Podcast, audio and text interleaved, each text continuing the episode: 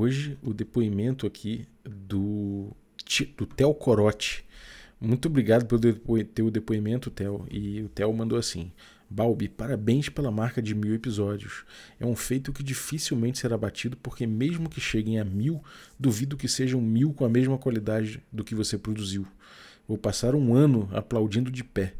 Quando terminar, vou maratonar tudo de novo. Muito obrigado por isso. Estou órfão e sei que muitos estão se sentindo assim também, mas estou evitando ficar triste para ficar esperançoso para um conteúdo foda que deve vir por aí. Agradeço por ter revolucionado o RPG para mim e meu grupo. Nosso D&D nunca mais foi o mesmo e experimentamos muitos dos sistemas que você trouxe. Amamos suas reflexões, mas também curto muitos episódios com game designers independentes que abriram muito meus horizontes. Pode parecer besta, mas considero um amigo por tudo que fez por mim. Obrigado, amigo. Bom, muito obrigado, Theo. Valeuzaço, meu camarada. É nós, estamos junto. E é isso aí, maratona aí depois que vai ficar né, com o feed no ar aí para você maratonar, beleza? E, bom, se você está ouvindo, quer mandar também a sua, a sua vinheta, sua vinheta não, desculpa, quer mandar, a sua vinheta também, mas se quiser mandar seu depoimento aí, né, faltando cinco episódios para terminar o Café com Dungeon, pode mandar. O que ficar em excesso dos cinco, eu vou, vou botar tudo junto no episódio mil, então pode mandar sem medo, porque tem espaço ainda para receber os depoimentos de vocês, vai ser uma honra para mim, beleza? Pode mandar no Telegram, arroba rbalb, pode mandar no regadacasa.gmail.com, que vai ser muito legal receber uh, a, tua, a tua contribuição aí para essa contagem regressiva, beleza? Muita gente aqui não sabe, mas eu fiz direito antes de fazer design e antes de virar produtor de conteúdo de RPG. Bom, foi uma época da minha vida que eu era moleque, né? Às vezes você escolher sua carreira muito novo é, é muito injusto. Mas eu não posso dizer que me arrependi, não. Eu aprendi muita coisa fazendo faculdade de Direito, indo até o fim. É, foram muitas, muitas coisas chatas que eu vi, muita, aquilo eu sentia que me levava para um caminho que eu não gostava, me levava uma versão ruim de mim mesmo. Acho que tem gente que eu admiro muito e que se dá muito bem com isso, mas não é meu caso. Eu estava me tornando um, uma versão de mim que eu não gostava. Né? E eu sentia que a faculdade estava tava me influenciando nisso. Apesar disso, eu gostei de, de, de, conhecer sobre a cultura dos povos, né? E, e principalmente de Roma, é, o direito romano, uma coisa muito importante, entender o surgimento do Estado, a teoria do Estado, filosofia do direito, isso tudo como, como um todo me atraía muito, né? Os fundamentos do direito, os princípios de direito, isso tudo eu acho muito, muito bonito. Né? Muito diferente da aplicação, né? do dia a dia do direito, que às vezes é muito massacrante e, enfim, leva, leva vários problemas que eu resolvi deixar de lado. Né?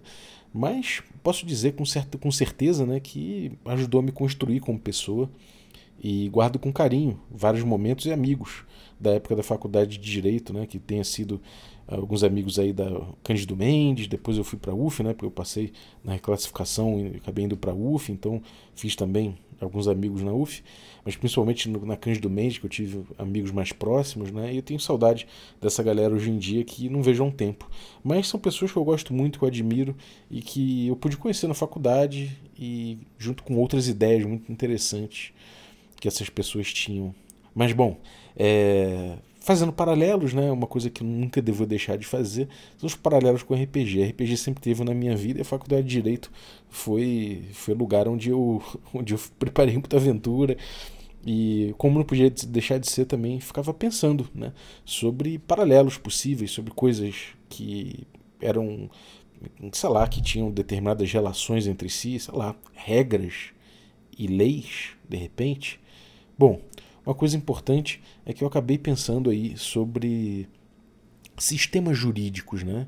E num episódio recente, né, o último episódio na verdade, eu falei sobre duas formas de jogar RPG. Né? Eu falei sobre jogar RPG quando você tem o foco em contação de história, né, na criação de uma história em si, e quando você joga RPG com foco na superação de um desafio em si.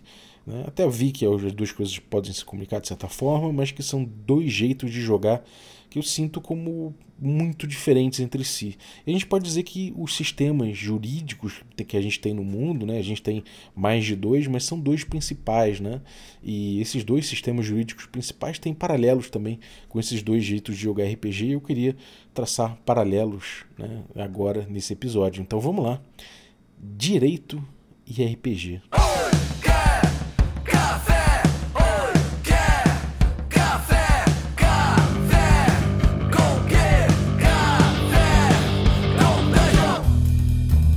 Dia, amigos do Regra da Casa. Estamos aqui para mais um Café com Dungeon na sua manhã com muito RPG.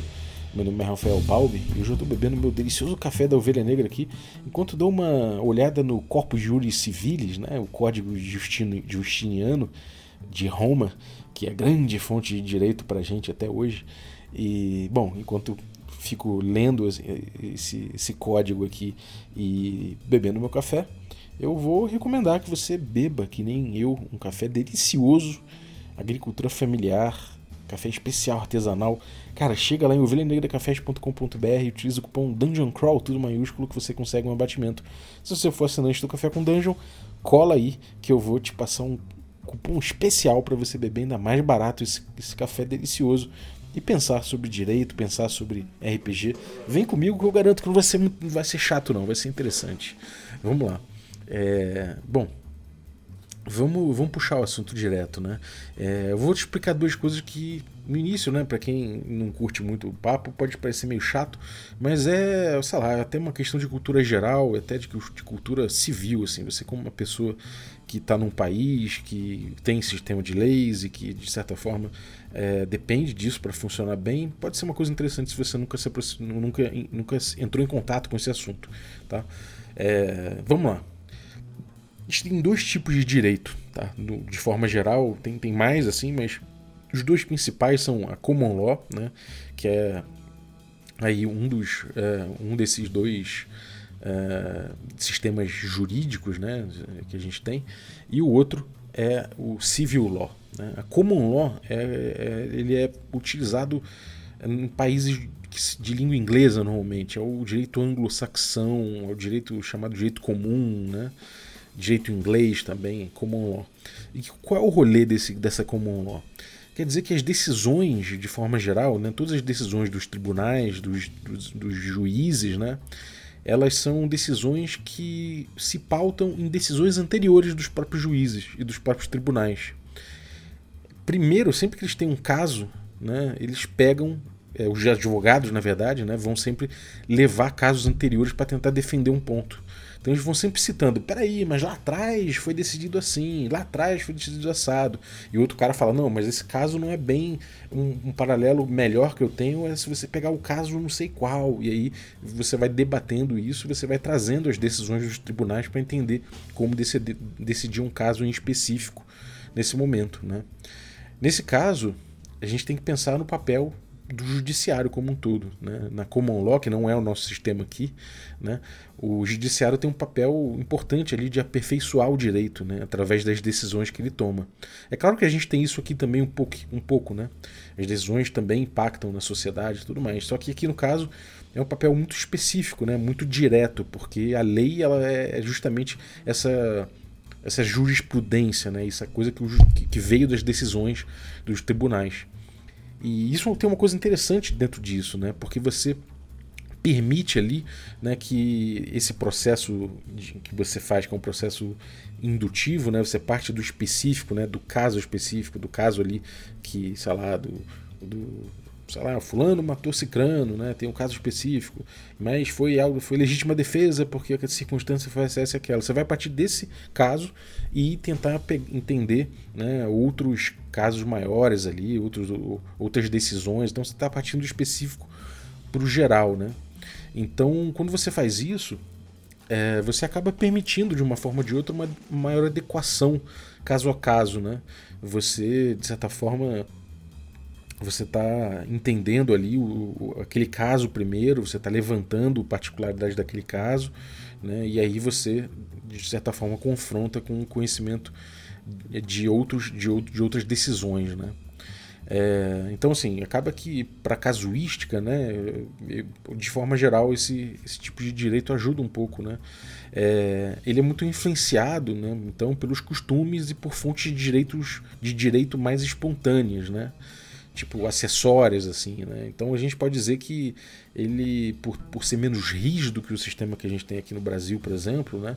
ele é muito mais pautado nas decisões e tal, e ele fica com aquelas fontes secundárias ali, como costume, como como a sociedade vem encarando determinada coisa, né? ele, ele fica vinculado às outras decisões dos tribunais e a essa, esse jeito que se encara as coisas. Né? Então ele evolui muito rápido de acordo com a sociedade. A sociedade muda, né? O, os juízes, né? eles, a cabeça dos juízes, eles, a, a lente deles muda, porque eles vivem na sociedade que evoluiu. Né? Então eles não ficam engessados em certas leis, né, como a gente muitas vezes fica aqui no Brasil, que a gente fica engessado numa lei que às vezes tem, sei lá, 70 anos, sei lá, uma lei antigona. E ela não evolui, né? Ela não evoluiu, mas os tribunais eles evoluem mais rápido porque os juízes também evoluem mais rápido e eles podem ir reinterpretando, podem ir trazendo certas, é, certas novidades, né, mais facilmente para esse sistema jurídico. E, obviamente, tem questões que podem ser inteiramente novas, né? E quando pintam uma questão inteiramente nova, eles chamam de primeira impressão, de forma geral. E essa primeira impressão ela vai ser debatida também de acordo com, é, com essas fontes né, que a gente tem para decidir, que é as outras decisões, é, né? primeiro ali, na verdade, tem até uma, uma sequência, assim, mais ou menos, que a gente pode dizer, que a primeira é a apuração dos fatos, né? Você entender o que aconteceu, o que está acontecendo naquele caso específico.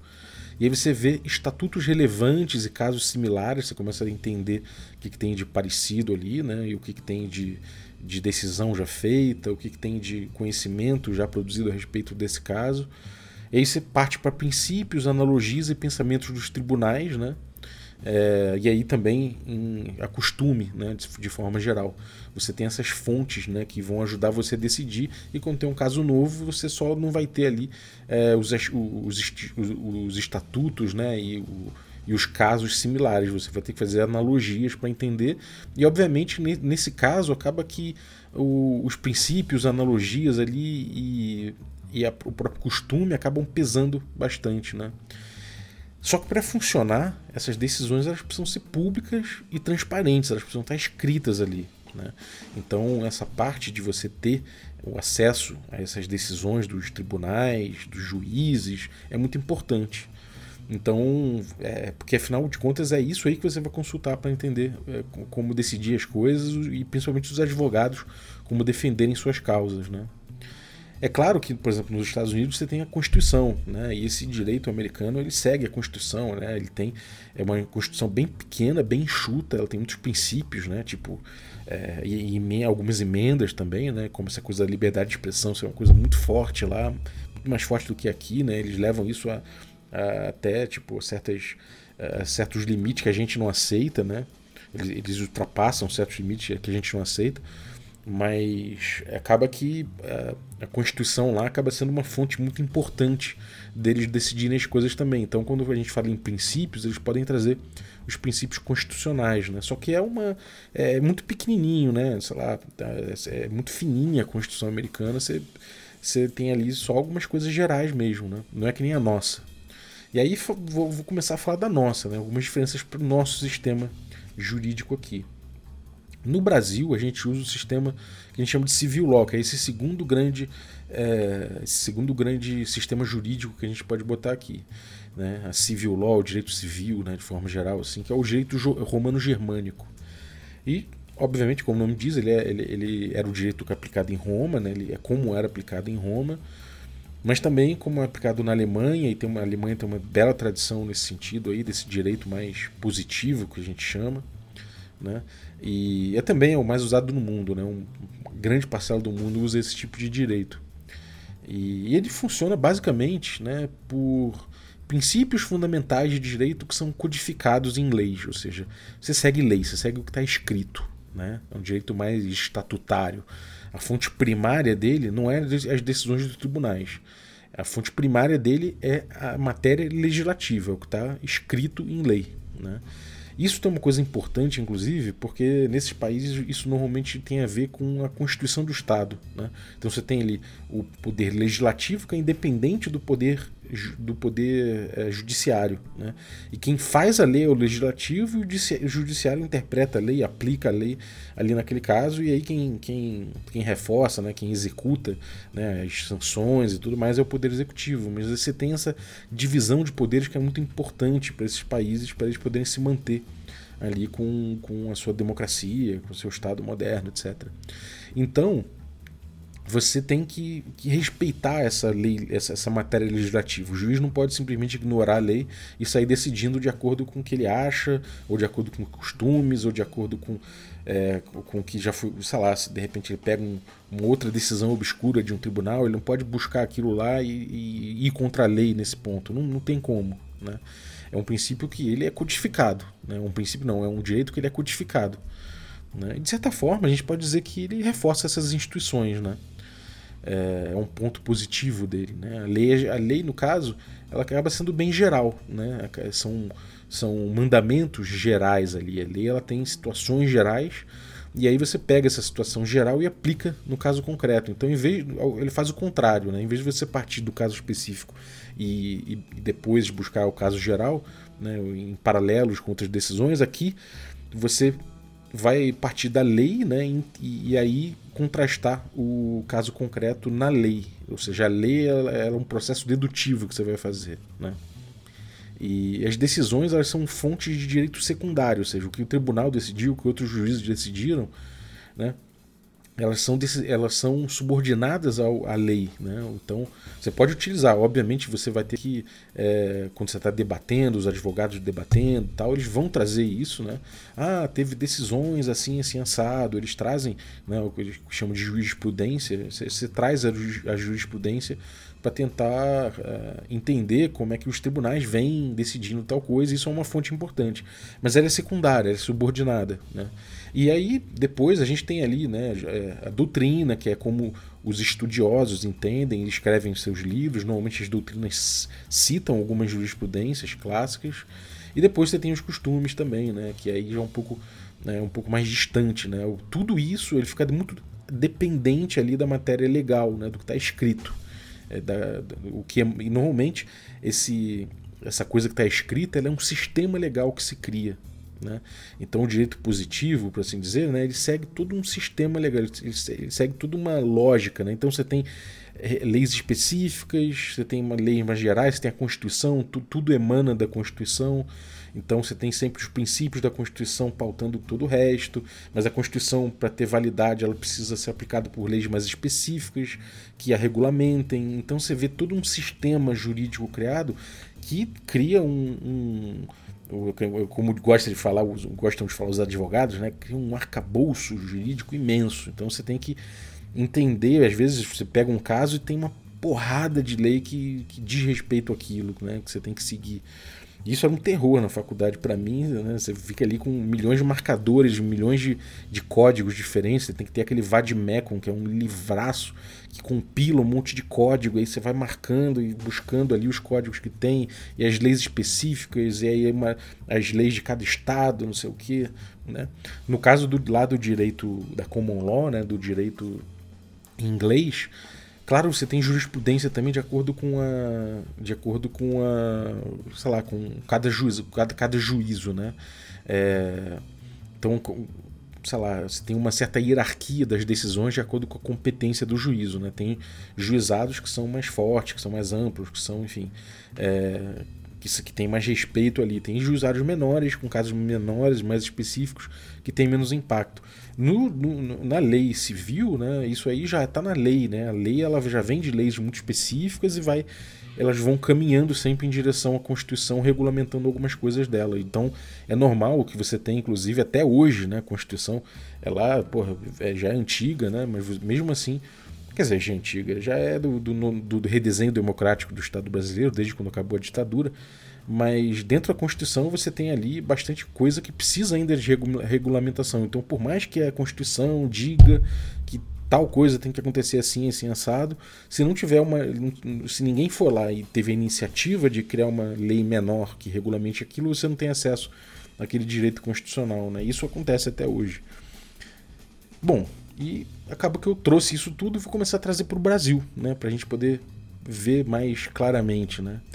É, de certa forma, no Brasil, a gente tem um grande, um, grande delta aí, né? uma grande variação de tempo até você ver as mudanças sociais impactando no direito. Né? Isso é uma coisa que demora, porque precisa passar por todo o processo legislativo. Claro que se for uma coisa importante para os poderosos, eles arrumam um jeito de mudar rapidinho e acompanhar a sociedade, né? se for interessante para eles. Mas de forma geral a gente sabe que não é. Né? Eles preferem é, ter certas é, desregulamentações ali para quem é poderoso, né? ou seja, para meus inimigos a lei, né? tipo aquela coisa assim. E não sei nem como é que é a citação exatamente, é, de forma geral, né? Para meus inimigos a lei, né? E, e quem é meu amigo, quem, quem tem aqui minha. É, quem está precisando aqui manter seu poder tudo mais, a gente não, não tem lei para essa pessoa, né? Essa pessoa faz o que ela quer. Mas para quem não é, tem lei. E a gente sabe, né? A lei ela só vai surgir ali realmente para, de certa forma, para manter o poder. Então, o que a gente vê é que as mudanças sociais elas pedem, às vezes, que, que, que o direito haja rápido, que ele, que ele reflita rápido, mas a gente tem todo um processo legislativo para passar e não chega com essa rapidez toda. Então as mudanças sociais elas não, não se refletem tão rapidamente na nossa, no nosso sistema jurídico, né? em todas essas milhões de leis que a gente tem. Outra coisa também é que se a gente fosse para o caminho da civil law, né, da, lei, da, quer dizer, desculpa, da, da common law, da, do direito inglês, e começasse a, a, puxar pelo, pela jurisprudência e ignorar as leis, o que acontece? A gente passa a ter uma segurança institucional muito mais, muito uma, é, uma, uma segurança né, institucional muito menor, ou seja, a gente fica mais inseguro. Por quê? Porque a gente começa a confundir os poderes, né? os três poderes, essa separação, o Estado brasileiro da forma que ele é feito, ele precisa dessa separação e isso de fato é uma garantia importante, né? da gente saber que quem faz a lei não é a mesma pessoa que vai julgar os casos e que não é a mesma pessoa que vai, aplica, que vai aplicar né, as sanções e os, as penalidades que a lei, que, que as decisões de tribunais é, indicarem. Isso, de certa forma, é o Estado democrático de direito se equilibrando, né? Então, quando a gente fala, cara, pô, mas então é melhor a gente deixar que os tribunais resolvam, porque aí a lei acompanha mais rápido a sociedade. No caso, a gente vai continuar à mercê do poder econômico, né? a gente vai continuar é, à mercê dos poderosos. Eles vão decidir, de certa forma, é, com mais insegurança para a gente. Né? A gente não vai ter esse equilíbrio das coisas. Eu acho que tem países que se dão bem né? com, com a, com a lei, com a lei, com o direito inglês, com a, com a common law, mas no caso do Brasil, acho que seria pior ainda, uma, uma opinião pessoal, assim, até desatualizada, né? Muito tempo que eu não, não estudo direito, não, não, vejo essas coisas. Inclusive, posso estar falando alguma abobrinha aqui nesse meio todo, então, advogados, por favor, é, me, me, me, apontem eventuais erros, né? Até chamei o GG e o, e o Jarbas para tocar uma ideia aqui sobre esse episódio, mas, enfim, na produção eu acabei precisando botar logo esse episódio.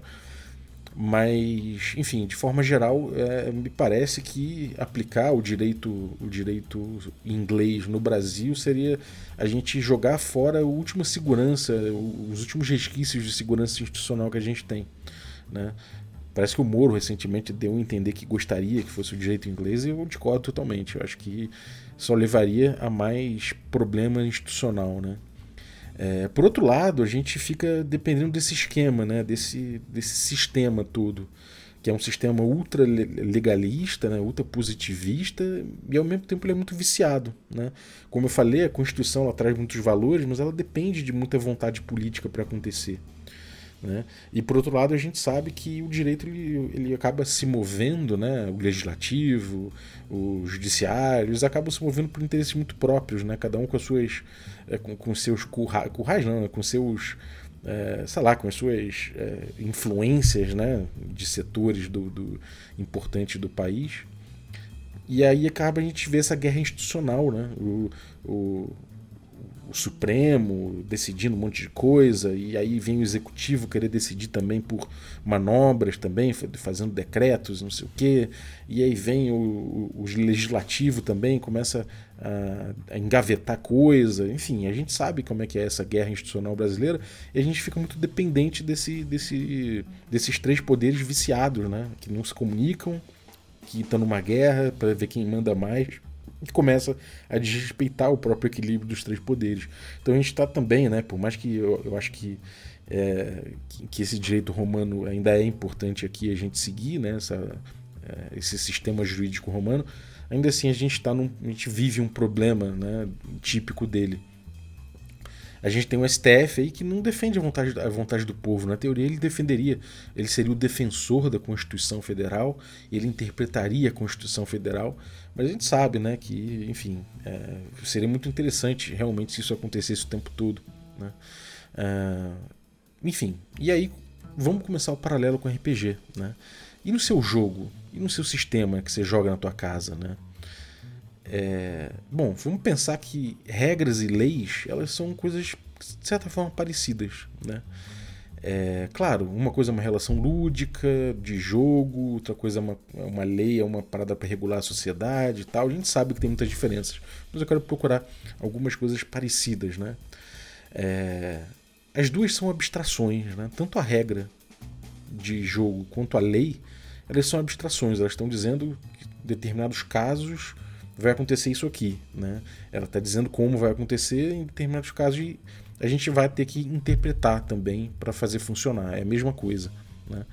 E essa interpretação, a gente entender como funciona e aplicar né, na common law, né, no direito inglês, isso é um processo é, indutivo, como eu falei lá atrás. Né? A gente parte do caso específico para o geral. Então a gente vai entender o que está acontecendo e aí vai buscar uma, uma uma fonte legal, né? no caso, uma decisão de um tribunal. Já na, na, lei civil, né, no civil law, direito romano, isso é um processo dedutivo, do geral para o específico. Né? Então a gente, a gente vê ali a regra, a gente vê a lei geral e aí contrasta o caso específico para ver se cabe ali. Né? E de certa forma, quando a gente vai aplicar as regras, né, a gente já tem essa diferença. Né? No último episódio eu falei um pouco disso, né? essa diferença entre jogos com ênfase em contar a história e os jogos com ênfase em, em desafio, né, no desafio em si. E isso se aplica muito na, nesse ponto, né? Por isso que é, a gente acaba vendo que no, nos jogos que a gente tem o, o desafio em si acontecendo, o mestre ele é um árbitro, né? ele utiliza ali as regras como, como parâmetros para as decisões dele. Assim como na Common Law, né? a gente tem ali um processo indutivo né? A gente vê o caso específico, a gente vai ver a narrativa, como é que ela tá, e aí vai buscar uma regra apropriada para aquilo. Né? Já né, nos jogos com, com, com o objetivo de contar uma história em si, é como a civil law, né? como a lei civil, com o direito romano. Né? A gente vê que é um processo dedutivo, um processo que a gente parte do geral para o específico. A gente entende a regra ali e fica é, afunilando né, a narrativa é, para aqueles pontos ali que a regra abstraiu. Se quiser, inclusive, ouvir o episódio de ontem, de, de sexta-feira, se você não ouviu, eu falei dessa, dessa dicotomia, né? De como eu enxergava essa dicotomia entre jogos de contar história, né? O objetivo é contar uma história em si o, e outros jogos que o objetivo em si é o desafio, né? E aí eu vou abordar cada um desses tipos de jogo aqui, né? Em jogos de ênfase em contar história, né? É, a gente viu que a narrativa ela precisa ser resguardada, né? A gente precisa garantir determinada narrativa pelo menos, sei lá, se, se é um jogo de, de novela mexicana, né, como Paixão das Passiones, e a gente tem toda uma regra ali, a gente tem um, um progresso né, nas regras ali de cada personagem, levando a um arco específico de personagem. Ou caso a gente tenha ali alguns jogos que querem pautar um pouco uh, protagonismo, pautar um pouco o antagonismo. De certa forma, eles estão estruturando narrativas, né? E a narrativa ela precisa ser resguardada, ela precisa ser mantida, porque o objetivo dele é que a gente conte uma história, né? Como o jogo do Jorge Valpassos, né? O objetivo dele é que a gente conte uma história como uma série de TV de investigação paranormal. O objetivo é muito específico assim. Então ele tem estruturas para que desse jogo emerja uma narrativa típica dessa forma. Então essa narrativa ela tem que ser resguardada, né? Então por isso ela não pode ser colocada em jogo. Né? O que tem em jogo, o que entra em jogo de forma geral é a mecânica e as mecânicas impulsionam a narrativa. Né? É, acaba sendo muito mais por aí esse tipo de jogo. Né? É claro que a gente tem, degrada, tem, tem gradações né, dentro disso, mas é importante é, entender, eu acho que isso é uma, é uma prerrogativa. Né? É, então a gente vê que os jogadores eles acabam engajando nesse tipo de jogo é, em decisões relativas à mecânica. Né? e as mecânicas trazem outputs, né? trazem resultados narrativos.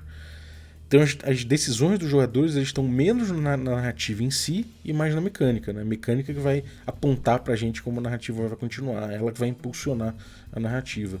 Então, de certa forma, é um resguardo que se faz a narrativa que quer se manter. Né? Afinal de contas, no final de um jogo como esse, a gente tem que chegar numa narrativa única, coletiva. Né? É, e aí a gente vê que o sistema vem controlando a experiência, né? ele vem pautando mais a história a ser desenvolvida. Né? E nesse ponto, é, a gente não, não, ganha muita coisa com arbitragens, né? A gente não tem, por assim dizer, decisões dos tribunais, como seria na, na common law, né? Mas a gente busca mais um sistema legal, como na, na, na civil law, no direito romano, né? A gente pega mais o sistema, o sistema ganha mais importância, né? Em vez de ser aplicado ali casuisticamente pelo mestre, não, ele, ele tem um sistema a ser seguido. Né? E, bom, a regra, como eu falei, é uma abstração. Né? Então, é, acaba que os jogadores eles entendem também essa abstração e eles acabam adequando né, é, o, o, que, o que eles querem fazer às regras. Né? Afinal de contas, eles entendem que eles engajam pela mecânica, então a mecânica também pauta o que eles vão fazer. É, aí a principal fonte que a gente pode dizer desse jogo é a regra, né? Todo mundo engaja com a regra e a regra que vai pautar a narrativa, ela é o principal. É ali que o jogo acontece, né? no sistema. Né? Ele tem essa força legislativa que tem uma gravidade narrativa, ele imprime narrativa. Né? Os jogadores eles imprimem narrativa através do sistema. Então o jogador passa a decidir naturalmente pela mecânica. Né? É, eu até faço analogia do controle do Wii. Né? Muita gente fala, não, não é assim que acontece, porque o jogador acaba se posicionando ficcionalmente, ele tem que dizer o que ele faz na ficção para acionar a mecânica. É como no Wii, né? Você tem ali aquele jogo de Wii Sports que ele é feito para que as pessoas se exercitem em casa enquanto se divertem com seu videogame. E aí na teoria você vai pegar o Nunchuck, que é o controle do Wii, e você vai girar o seu ombro para dar um golpe ali com a sua raquete de tênis, e assim você vai jogando, back, backhand, não sei o que, vai um voleio, e você está na teoria ali bradando o teu Nunchuck na tua sala para jogar, é, para jogar golfe. Golfe não, desculpa, para jogar tênis. Né? Pode ser golfe também. Mas o fato é que o jogador, de forma geral, né, jogadores de forma geral, eles entendem os atalhos, eles entendem eles vão sempre buscar, de forma geral, né, o menor caminho até eles conseguirem o que eles precisam fazer no jogo. E a gente sabe que o maluco é nerdão, tá lá jogando, já exploitou o jogo, ele senta na cadeira dele com uma cerveja na mão e gira o pulso. E ele consegue, assim, um saque muito mais forte do que eu, que girei o ombro inteiro para dar aquele saque. Por quê? Porque ele entendeu como é que funciona o sistema. Né? E de fato, provavelmente o sistema ele, ele deve pegar uma, uma movimentação, ali, uma tendência de movimento, uma aceleração de movimento no meu pulso e entendeu que aquilo ali foi mais rápido do que a minha, o meu giro de ombro. Né? E aí acabou dando um saque muito maior. A verdade é essa. Né? E é o que acontece também quando a gente vê que os jogadores percebem o sistema como ele funciona, né? eles entendem ali que eles engajam com o sistema, ele que impulsiona a narrativa, e eles dão ali o menor, o, o, menor acionamento possível, né? o acionamento mais imediato que eles conseguem dessas mecânicas. Né? O que é natural também, não estou falando que é pior ou melhor, é o que determinados jogos, jogos in, in, é, trazem, né? porque o engajamento do jogador é na mecânica para resguardar a narrativa. Né? Na mecânica que faz impulsionar a narrativa. Natural também que daí venham combos, né? E situações, inclusive situações um pouco absurdas, que se desprendem das regras, né? Porque as regras não, não, não colam né? com os casos específicos. Então, sei lá, você pode dizer que, ó, cara, é, se você botar aí meu, sei lá, o meu, meu personagem, ele ele consegue se esconder na, nas sombras. Você fala, cara, mas tá no meio do deserto, num sol a pino, não tem como você se esconder nas sombras. Pera aí, pô, bota um DC aí, bicho. Aí tu bota um DC 40, o maluco joga lá, sai, meu irmão, tirando o dado e, e conseguiu, sabe? Pô, é o direito do jogador, né? Então as regras ali, muitas vezes elas não vão colar com a narrativa, mas aquilo é um direito do jogador, então isso cria situações absurdas. Eu acho que todo mundo já passou por isso. E às vezes o mestre, para não ficar num poder de, numa posição de tirano da história, né, ele acaba deixando passar. mas uma coisa que não seria, às vezes, muito verossímil, né? mas que está no sistema e pela importância que o sistema ganha e por ele ser o, a mídia do jogo, né? todo mundo engaja em primeiro lugar com o sistema, acaba que ele ganha essa importância é, de, de da verossimilhança partir muito mais dele. Né? E aí, às vezes, ela é prejudicada porque o, o sistema não, é, ele não tem como ser específico em todos os casos, porque ele é geral, né? Você não tem como. É impossível, é humanamente impossível você prever tudo que pode acontecer numa narrativa e, e colocar aquilo em, em, regras né, que não sejam gerais, genéricas. Né? Você precisa abstrair muito para poder é, cobrir todos os casos. Né? É, ainda que você possa falar, ah, mas você só precisa trazer o que é importante para o jogo. Né? Eu concordo, você não precisa trazer regra para tudo. Você precisa só trazer regra para o que, tem, que é importante para o jogo. Mas mesmo assim, a casuística ela vai sempre trazer é, momentos ali que às vezes não vão ser contemplados pela, pela generalidade da regra. Né? Mas enfim, é, vamos agora fazer uma análise dos jogos com ênfase em superar desafios né? e os paralelos. Eu acho que você entendeu que eu fiz um paralelo aqui dos jogos com ênfase em contar a história e a importância que dá para o sistema logo com o, o, direito romano, né? o direito de tradição romana, o sistema jurídico é, romano-germânico, mais positivista, por assim dizer, com a palavra dos advogados. Agora eu vou pegar os jogos com ênfase em desafios, né? o exemplo, o D&D clássico. Né? E agora eu vou fazer um paralelo dele com a common law, né? com o direito inglês. Né? E, bom, nesses jogos a narrativa é emergente. Não importa, né? não importa a sua construção narrativa. Ela vai vir de acordo com os fatos gerados em jogo. E as narrativas podem ser diferentes, né? É, depois do jogo, eu posso contar uma história que é diferente da que você está contando. Né? A gente não vai chegar numa, numa narrativa única, numa história que a gente construiu junto. Na verdade, a gente vai gerar fatos ficcionais juntos e, obviamente, como somos humanos, vamos interpretar esses fatos como narrativas depois do jogo. Né? Ou até durante em certos pontos, mas o importante é que é num outro momento, né? num momento posterior. Né? Primeiro a gente gera os fatos na superação dos desafios. Esse é típico dos jogos que se focam nisso, né? em superar o desafio em si. É, o jogo, então, ele usa a narrativa como, mi, como meio. Né? É, a narrativa é o meio do jogo. É, narra, é, na narrativa que acontecem as decisões dos jogadores, né? em oposição à mecânica. Né? O jogador não engaja muito pela mecânica aqui, ele engaja muito mais pela narrativa em si.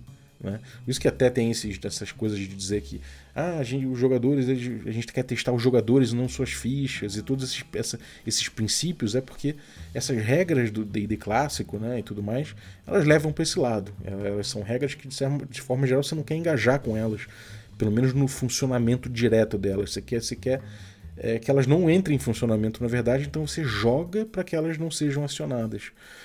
E acaba que você, para isso, engaja naturalmente com a narrativa. Né? E por isso você coloca ela em jogo. Não dá para você chegar numa narrativa, garantir uma narrativa específica quando você coloca a narrativa em jogo. Quando ela é o seio do jogo, né? quando, ela tá, quando ela é a mídia do jogo. Não tem como. Né? É, você não engaja, não engaja nela pela mecânica necessariamente, é, agindo diretamente. Você engaja pelas dinâmicas muito mais. Né? É, mesmo que a mecânica influa no teu jogo, você engaja muito mais pelo, pelo, pela, pelo, pela, pelo fato narrativo ali que está sendo criado, né? Pelo, por essa conversa é, sem o auxílio direto de uma mecânica. Então, as regras e mecânicas elas são utilizadas por um processo indutivo, assim como na common law, do específico, né, do caso que está acontecendo, da narrativa, na, na conversa criativa, e aí, a partir disso, a gente busca mecânicas né, que a gente vai utilizar quando o mestre entende e arbitra, né, é, a partir de uma regra, um impasse que a narrativa trouxe. E aí ele busca a regra, né, e aí ele vai confrontar a regra com, com um caso específico, mas é um processo diferente né, de, se, de se puxar uma regra. Você vê o caso específico e aí você puxa. E por que, que é o mestre que faz isso? Né? É, Bom, a gente tem uma questão de consistência aqui, né? É, primeiro porque a gente precisa de uma certa precisa do mestre ali usando as decisões anteriores dele, né? Por mais que o grupo possa lembrar disso, do grupo lembrar de todas as suas decisões, o, o mestre, quando ele tem essa função, ele acaba lembrando, ele é responsável por isso, né? Ele é responsável por outras coisas, né? Mas ele é responsável por isso. Os jogadores são responsável, responsáveis por outras coisas. Então essa, esse compart, essa compartimentação, né? Ela é muito clássica desse tipo de jogo. E a reboque disso vem que o mestre controla o mundo e os NPCs e os jogadores controlam seus jogadores. Por quê? Porque o mundo e os NPCs têm uma aderência muito maior em termos de construção de verossimilhança junto com as arbitragens do mestre. Então acaba que nesse ponto né, é, é, o mestre acaba fazendo essa, essa, essa função né, de, de manter essa verossimilhança e tudo mais. Outra coisa é que os próprios jogadores trazem verossimilhança para o jogo também. Então, as fontes do mestre para decidir, né, são as decisões dele mesmo, é, é o próprio, é, é, a própria, o próprio, a própria narrativa desenvolvida pelo grupo ali, né, e como foi decidido aquilo, é, e a, a, própria ficção que o grupo foi gerando, né. É, então a gente pode dizer que as principais fontes do jogo são a verossimilhança e o desafio, o mestre presidindo isso, né. E ainda que, né, de certa forma, e aí dentro do Oil Fantasy a gente prega que isso tem que ser mais horizontalizado. Então a gente prega que as decisões do, do mestre têm que ser debatidas, né, tem que ser colocadas com transparência, assim como no, no direito no direito inglês, né, as decisões têm que ser transparentes para que a gente consiga é, fazer a é, fazer a consistência dessas regras, que a gente possa entender a consistência delas e, inclusive, é, verificar né, de que está sendo está sendo bem feito aquilo.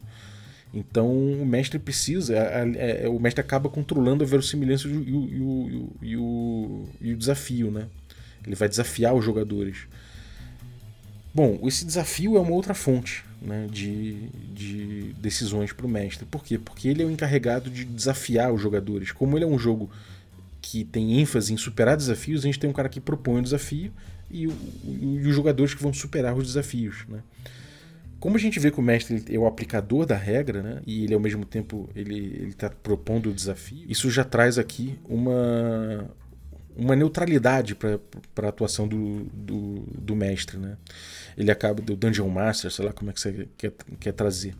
No caso juiz aqui cabe muito bem porque é, é, é, é misturado, né?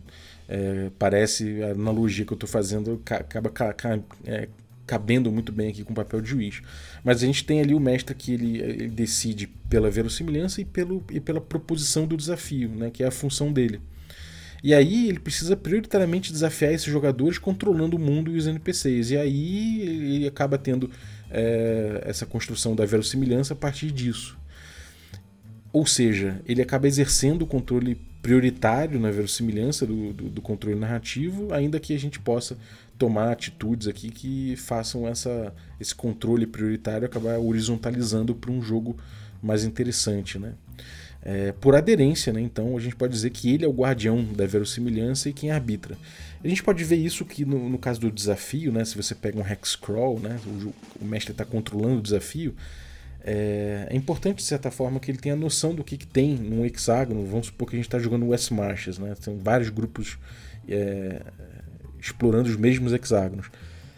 Pô, se eu, se, se eu abro né, a descrição de um hexágono para um grupo e esse grupo descreve de, diferente do que outro grupo está descrevendo, a gente está criando dois mundos diferentes. Então o mestre é o cara que vai fazer esse, vai ser esse guardião, né? Isso tem muito a ver com o tipo de jogo que se jogava, né, antigamente no D&D clássico, que era esse jogo de porão aberto, né? Qualquer pessoa chegava no. Qualquer pessoa não, mas os amigos, um grupo imenso de amigos circulando nos porões e as aventuras rolavam com quem estava ali, né? Então essa essa essa verossimilhança de certa forma era mantida pelo, pelo mestre. E aí, por aderência, a gente vê que esse papel acaba se, se construindo de uma forma de uma forma natural, né? A gente vê que o mestre ele, vai, ele tem que desafiar os jogadores da melhor forma possível Logo, para isso, ele controla o mundo e controla os NPCs. Isso já dá a ele um controle de verossimilhança muito grande. A verossimilhança e a construção do melhor desafio levam ele a arbitrar, porque o jogo passa por um processo de, de você olhar o caso e puxar a mecânica, porque é, ele, se, ele acontece no seio da narrativa, já, já que o objetivo dele não é contar uma história, mas sim criar o melhor desafio. Então aí o, circo se, o círculo se fecha. Né? É, tem um problema, tem problemas em relação a isso. Né? É, a gente tem sistema nesse jogo, né, de certa forma. Esse sistema ele acaba sendo a base, né, como se fosse a base constitucional do direito americano, esse tipo de coisa. Né? Você tem ali as bases do jogo, né, as ideias do jogo mais básicas colocadas ali como o sistema. Né? E muitas vezes esses jogos, né, que a gente está falando de ID clássico, por exemplo, eles nunca se colocaram como, como princípios, né? Eles nunca se colocaram como uma série de princípios que você segue. Eles se colocam ali como regras muito específicas, né? que parece, né? leva a entender que a gente tem que ter uma abordagem muito mais parecida com a do direito romano com esse tipo de jogo. Mas na verdade ele se, ele se, ele se diz ser uma caixa de ferramentas, apesar dele se mostrar como um, um sistema de leis, né? um sistema de regras. Então você tem uma discrepância muito forte aí, né? E aí isso leva também a uma outra coisa que é uma a figura do mestre como o cara que é, ele é o, ele é o dono né, dessa aplicação porque ele é o cara que vai trazer o controle da verossimilhança e junto com isso o uh, a arbitragem, ele vai controlar a arbitragem, ele que vai dar, né, ele que vai dar o, o, a decisão, é, vem dele. Né? E se ele não for muito transparente, a gente cria uma segurança institucional, assim como a Common Law cria. Né? A gente vai ver que o jogo, né, a relação lúdica, fica um pouco prejudicada ali. Então esse, esse papel do mestre ele depende muito de transparência, assim como a common law também depende. Né? Se você começa a obscurecer as decisões dos tribunais, se você começa a dificultar o acesso às fontes né, que, que os tribunais vão ter para decidir, você acaba não entendendo como é que funciona aquele sistema. Né? E por isso é importante também que no, no, mestre do old school, nesse mestre do jogo que é prioritário no desafio, que ele tenha transparência, que ele horizontalize a coisa. Né? Então, é criticando isso tudo que a gente está é, trazendo o Oil Fantasy, né, pra, que é um estilo de jogo baseado em desafio. É, a gente tenta entender o que é o melhor desafio, como é que a busca do melhor desafio é, organiza o poder do mestre, né? a gente vai entendendo como a gente pode estabelecer o poder do mestre dentro dessa, desse paradigma, né? que tem muito a ver com o paradigma da Common Law. Enfim, são ideias que eu estava jogando aqui, às vezes pode ter ficado meio complicado, né? Eu estou meio enferrujado em direito ainda, mas eu acho que deu para deu para sentir a construção, né? Desse paralelo que eu acho que foi interessante dividir. De forma geral, a gente vê então que o direito romano legal, né, o direito baseado em leis, num sistema de leis muito grande, tem que ser interpretado, ele traz uma segurança jurídica, né? ele traz uma segurança institucional ali, assim como a gente vê que os jogos de contar história eles se fiam muito na mecânica para resguardar a narrativa. Né? E a gente vê, por outro lado, que nos jogos de superar desafios a narrativa não importa, né? então ela não precisa ser resguardada, inclusive ela é onde o jogo acontece. Né? Enquanto isso, a mecânica ela é só usada pontualmente né? para se reforçar a narrativa, para se reforçar o drama da narrativa em certos pontos que são importantes. E as decisões vêm é, de, um, de, um, jeito indutivo, né? de você pegar o caso específico e a partir dele entender o que você vai trazer de regra para arbitrar. E aí nasce a figura do mestre, inclusive porque ele acaba controlando né, né, no compartilhamento ali da construção do desafio, ele é o cara que fica com o mundo e o controle dos NPCs, sendo um ator muito importante na construção da verossimilhança. É importante botar dessa forma aí para entender né, o, o, o, paralelo. Espero que vocês tenham curtido né, essa viagem aqui, que eu acho que complementa o episódio anterior que saiu na sexta-feira. Então, lembrando, advogados, me corrijam se eu estiver enganado, eu estou há muito tempo sem, sem pegar o jargão do direito, né, sem me aprofundar nesse assunto. Então me corrijam se eu estiver enganado. Mas é isso, gente. Muito obrigado aí, obrigado aí pela, pela companhia, obrigado por me ouvirem eh, nessas viagens loucas aí. É, a gente está agora faltando cinco episódios para terminar o Café com o Dungeon. E obrigado aí todo mundo que tem participado aí da comunidade esse, esse tempo todo e tem apoiado o podcast. Lembrando que os apoios vão continuar, obviamente, para manter a para manter a, a, a, infraestrutura do podcast no ar, né, para os mil episódios ficarem disponíveis. E o que, o que, o que exceder isso na, na, na arrecadação mensal, eu vou abrindo ali com transparência para vocês o, o, as quantias, né, para a gente ir construindo um site para o Café com Dungeon para a gente poder organizar o conteúdo todo que vem sendo criado e o que eventualmente virá pela frente, né? mas não certamente no Café com Dungeon, que se encerra nos mil episódios. Então, muito obrigado aí aos assinantes Café Expresso, inclusive, inclusive aí o grande Eduardo Felipe, muito obrigado pelo teu apoio. Agradecer também os nossos assinantes Café com Creme, dentre eles aí o Augusto Ruckert, muito obrigado pelo teu apoio, cara. Agradecer os assinantes Café Gourmet, são eles o Erasmo Barros, o Playmo Lens, a Pati Brito, o Adriel Lucas, o Diego Sextito, o Abílio Júnior, o Denis Lima, o Jean Paz, o Franciola Araújo, o Francisco Siqueira, o Bruno da Silva Assis, o Caio Messias Cavazana, o Pedro Cocola, o Léo Paixão, o Rafael Garotti, o Jarbas Trindade, o Felipe Scosteg, o Tito Lima e o Germano Assis. Galera, muitíssimo obrigado pelo apoio de vocês, um abraço e até a próxima. Esse som é sobre a ciência da persistência versus a preguiça e a descrença. Paciência é a sapiência do espírito. Viver no presente é a base, a chave para seguir bem na viagem. Evita desgaste desnecessário durante o seu no planeta. Esse som é sobre o processo.